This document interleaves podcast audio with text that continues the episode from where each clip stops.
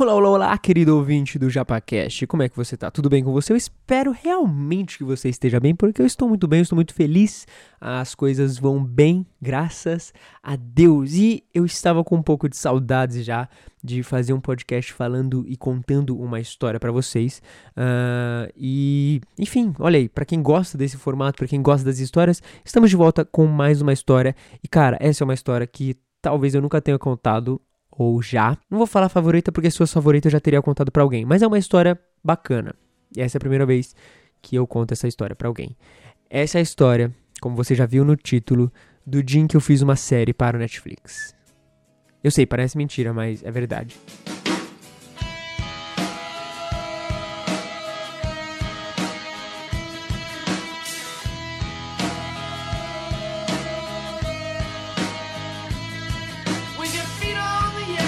Tudo começou em 2015. Eu estava no meu segundo ano do ensino médio e em 2015 eu descobri um canal do YouTube que mudaria a minha vida para sempre. E, cara, esse até hoje é um dos canais que eu assisto, que foi o canal do Casey Neistat. Para quem não conhece Casey Neistat, o que eu acho um pouco improvável, pelo menos, enfim, Casey Neistat é um dos maiores youtubers assim, no sentido não de número, mas no sentido de qualidade. Tanto que nos Estados Unidos ele é considerado como o youtuber que reinventou o YouTube e a forma de se fazer vlog. Todo mundo que pensa em alguma maneira de começar a trabalhar com filmmaking, edição de vídeo e como contar uma história e sabe um pouco de inglês, certeza, certeza absoluta que você passou por Casey Neistat. Não, não tem como você não ter passado por Casey Neistat. O cara é tipo é, assim, ele é sensacional. Realmente, o cara é incrível. E cara, eu fiquei muito empolgado quando eu vi Casey fazendo vídeos na internet. Né? Ele fez, na época, se eu não me engano, foram 18 meses de vídeos todos os dias. Ele fez vídeo todos os dias por 18 meses. E assim, não eram somente qualquer vídeo, eram vídeos muito bem feitos, tá ligado? Eram vídeos incríveis. Por isso que ele ganhou tanta popularidade e fama, alcançando globalmente Casey, é, alcançando globalmente as pessoas, né? Casey Neistat é o nome dele. E eu também fui alcançado por ele no meu segundo ano do ensino médio, que foi quando eu comecei a assisti-lo freneticamente e a brincar com uma câmera que eu ganhei dos meus pais. Na verdade, era dos meus pais, mas eu me apropriei como um, um apropriador de coisas que não estão sendo usadas. Uh, e aí eu comecei a, a, brincar e a utilizar essa câmera para o meu divertimento, uh, treinando com alguns editores de vídeo e, enfim, brincando o máximo que eu podia. Pulamos a página, vamos para 2016, o meu terceiro ano, no meu último ano do ensino médio, prestes a sair da escola com o sonho de ser um cineasta, e isso eu já vinha guardando desde os meus 13 anos, e eu tava ali prestes a tipo, meu, é agora, agora é o momento, e aí eu resolvi fazer o quê? Como todo bom jovem, resolvi criar um ótimo, incrível canal no YouTube que felizmente, ou talvez infelizmente, porque eu gostaria muito de rever uns vídeos bem toscos que eu fiz, eu lançava todos os filmes, bobalheiras e coisas que eu fazia na época naquele canal. Era exatamente uma cópia uh, de Casey. A priori não, assim, até a finale dele foi meio que uma cópia de Casey total, porque eu realmente achava o formato incrível e eu queria fazer de alguma forma. E o meu discurso era: eu não vejo ninguém que faça isso com uma boa qualidade e eu quero fazer. Obviamente, o meu também não era nem um pouco uma boa qualidade, mas eu estava ali tentando fazer algo e, enfim, isso foi muito importante para mim porque eu aprendi muito uh, fazendo, eu aprendi muito testando, eu aprendi muito, enfim, viajando nas ideias de como tentar fazer vários vídeos e eu coloquei na minha cabeça que eu não conseguiria fazer um vídeo todo dia, então eu iria fazer um vídeo um dia sim e o um dia não. Obviamente eu também não consegui, porque com questões de frequência eu nunca acho que cumpro as minhas promessas. Mas, mas, mas, mas, eu continuei fazendo por um período. E enfim, chegou o final do ano, eu vi que não estava dando muito certo, eu excluí alguns vídeos, postei outros. Inclusive no meu canal até hoje tem alguns vídeos dessa época, do terceiro ano do ensino médio, mas não ia muito pra frente assim, sabe? O, o jovem Matheus queria talvez um sucesso imediato que não estava chegando, e aí talvez ele tenha ficado um pouco decepcionado, e aí ele resolveu parar.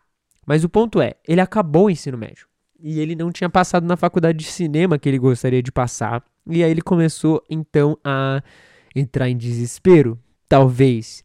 Talvez sim, talvez não. Mais para sim, porque em abril, dia 25 de abril, Matheus pinta seu cabelo inteiro num ato meio de loucura assim, o que ficou ridículo, obviamente.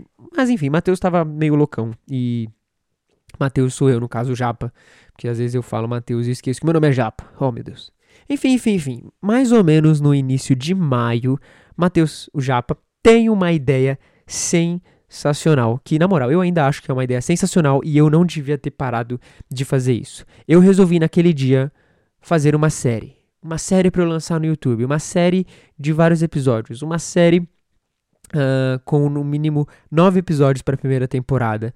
E a série era sobre a incrível. Era uma narrativa incrível. Era uma série sobre a minha vida, obviamente, como todo vlog de internet sobre a vida de alguém, essa era uma série sobre a minha vida. Só que eu não ia me sustentar e, e eu não ia uh, me sentir completo somente postando no YouTube. Eu tinha um alvo, eu tinha realmente um alvo. Era de fazer uma série para Netflix. E é por isso que eu fiz uma série para a Netflix. Eu estava falando sério quando eu disse isso.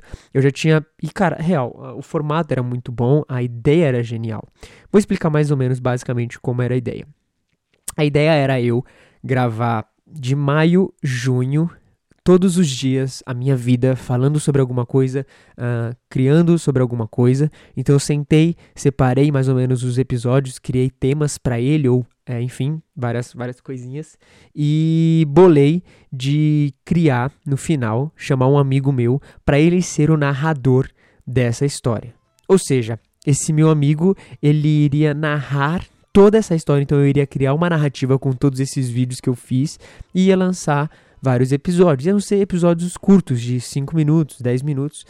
E o plano era um plano muito longo. Por quê? Porque eu não só tinha planejado a primeira temporada, como eu também tinha planejado a segunda temporada. E eu já tinha planejado a terceira temporada. Eu falei, cara, se eu conseguir fazer um negócio realmente de qualidade e um negócio assim, mesmo amador, com um conteúdo bacana, se o Casey Neistat vendeu uma série para HBO, por que eu não conseguiria vender uma série para Netflix? E você pode até estar tá achando que, tipo, eu tava só brincando e, ah, meu Deus, olha que fofinho, um menino de 18 anos, 17 para 18 anos, ah, inventando uma história muito bizarra e achando que isso vai dar certo. Mas eu realmente acreditava naquilo e para mim realmente era uma ideia que parecia ser incrível. E até hoje eu olho e falo, cara, é incrível, eu acho que a Netflix total compraria.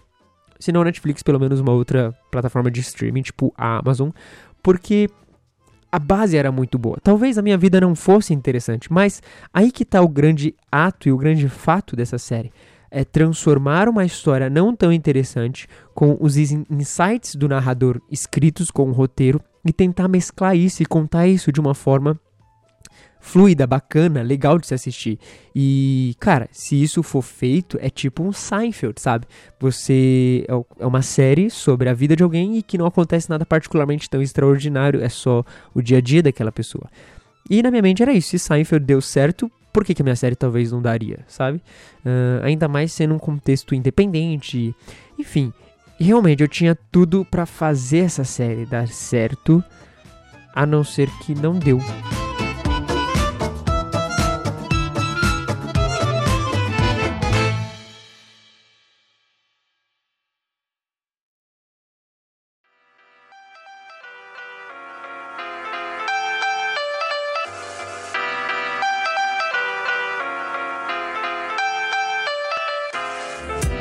Eu já tinha terminado todas as gravações. Isso já estava lá no início de julho, talvez. É, início de julho. E eu sentei, gravei as cenas com o meu amigo Felipe. Felipe, cara, Felipe, saudades, Felipe. É, a gente gravou, ele ia ser o narrador da série. Ele gravou a, as, as cenas comigo, dele narrando. Eu já tinha escrito um roteirinho e tal do que ele ia falar, do que ele ia fazer. Enfim, enquanto eu estava na pós-produção, aconteceu comigo ah, algumas coisas e eu total desanimei um pouco dessa ideia. Tanto que eu cheguei a fazer um trailer, eu liberei o trailer, mas o que, que eu fiz? Eu fui e logo após isso, e de ter meio que desanimado, eu excluí, tipo, tinha mais de 9 GB de arquivo, eu excluí todos os arquivos, só deixando o trailer, e eu desisti dessa ideia.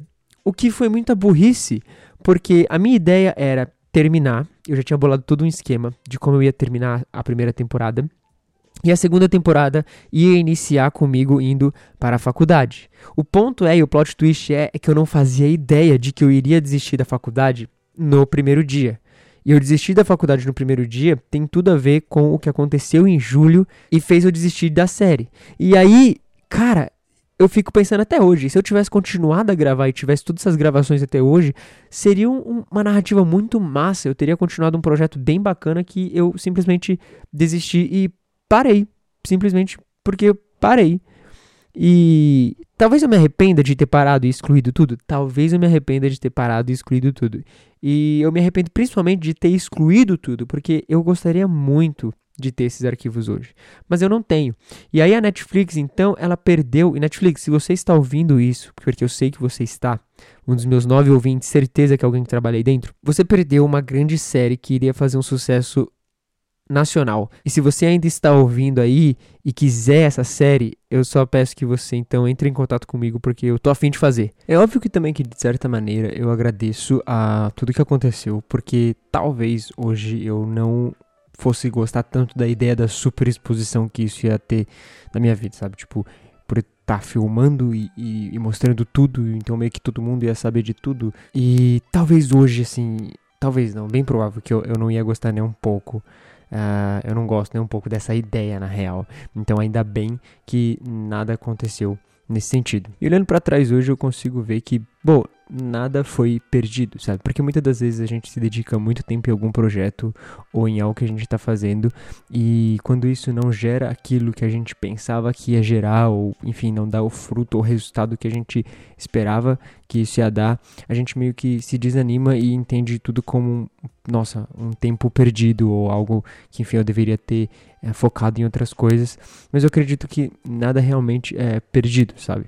Uh, por exemplo, essa série foi algo que ninguém nunca chegou a ver, ela nunca chegou a encontrar o seu lugar ao sol, vamos dizer assim.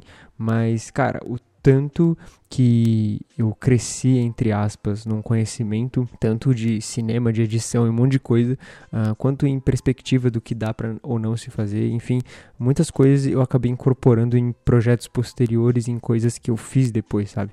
Então talvez a gente acaba muitas das vezes achando que o que a gente fez uh, não tem tanto valor assim, mas no final, no grande pacote, na grande obra de arte uh, da nossa vida, isso acaba agregando muito. Então, meio que nada realmente se perde, sabe? Então, talvez essa série nunca tenha encontrado uh, ou visto a luz do sol, mas ela ainda faz parte de uma única obra de arte. Que no fim, a vida é, é uma única obra de arte, né? E todos esses pequenos projetos que dão certo e talvez não dão, eles se compõem, se completam e, e formam toda essa beleza. Essa foi a pequena e boba, talvez, história sobre o dia e a época em que eu escrevi e fiz uma série para a Netflix. Eu só não lancei e a Netflix só não aceitou, mas isso são meros detalhes.